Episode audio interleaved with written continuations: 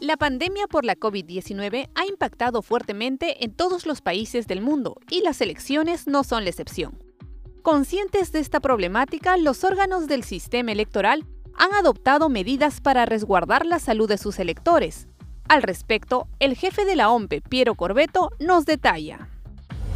Nosotros tenemos varias estrategias para poder afrontar el proceso electoral. La primera de las estrategias es la aprobación de los siete protocolos que se han aprobado esta semana para garantizar que se asegure la salud de 25 millones y medio de ciudadanos convocados el día de la jornada electoral.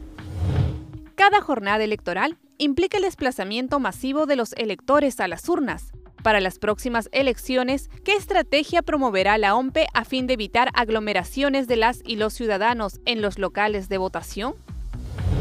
La segunda estrategia tiene que ver con la desconcentración de electores y vamos a multiplicar de 5.300 locales de votación a 16.652 locales de votación. Al interior de cada uno de estos locales de votación, nosotros vamos a cambiar de estrategia. Antes teníamos muchas mesas en pocos locales. Ahora vamos a tener muchos locales de votación con pocas mesas para asegurar el distanciamiento social.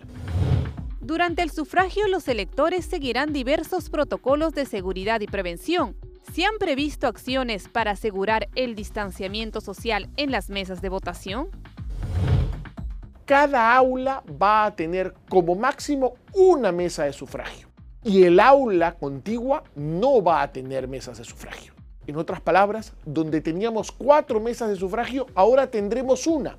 Y esa una tendrá dos cabinas de votación para poder asegurar un flujo más adecuado que garantice que los electores puedan rápidamente emitir su voto y que nos permita también poder hacer una limpieza constante a lo largo de la jornada electoral de cada una de las cabinas de votación.